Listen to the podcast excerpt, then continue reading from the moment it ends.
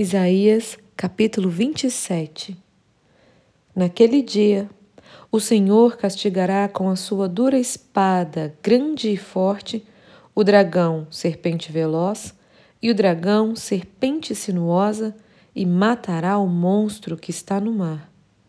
Naquele dia, dirá o Senhor, cantai a vinha deliciosa. Eu, o Senhor, a vigio e a cada momento a regarei para que ninguém lhe faça dano. De noite e de dia eu cuidarei dela. Não há indignação em mim. Quem me dera espinheiros e abrolhos diante de mim. Em guerra eu iria contra eles e juntamente os queimaria. Ou que homens se apoderem da minha força e façam paz comigo. Sim, que façam paz comigo. Dias virão em que Jacó lançará raízes, florescerá e brotará Israel e encherão de fruto o mundo.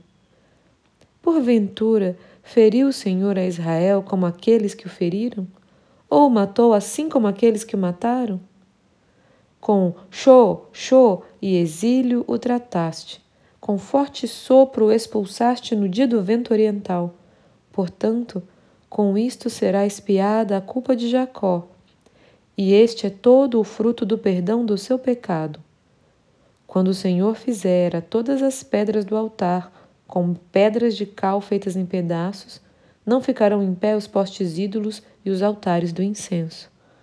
Porque a cidade fortificada está solitária, habitação desamparada e abandonada como um deserto.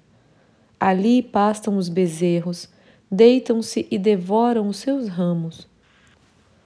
Quando seus ramos se secam, são quebrados então vêm as mulheres e lhes deitam fogo, porque este povo não é povo de entendimento. Por isso, aquele que o fez não se compadecerá dele, e aquele que o formou não lhe perdoará.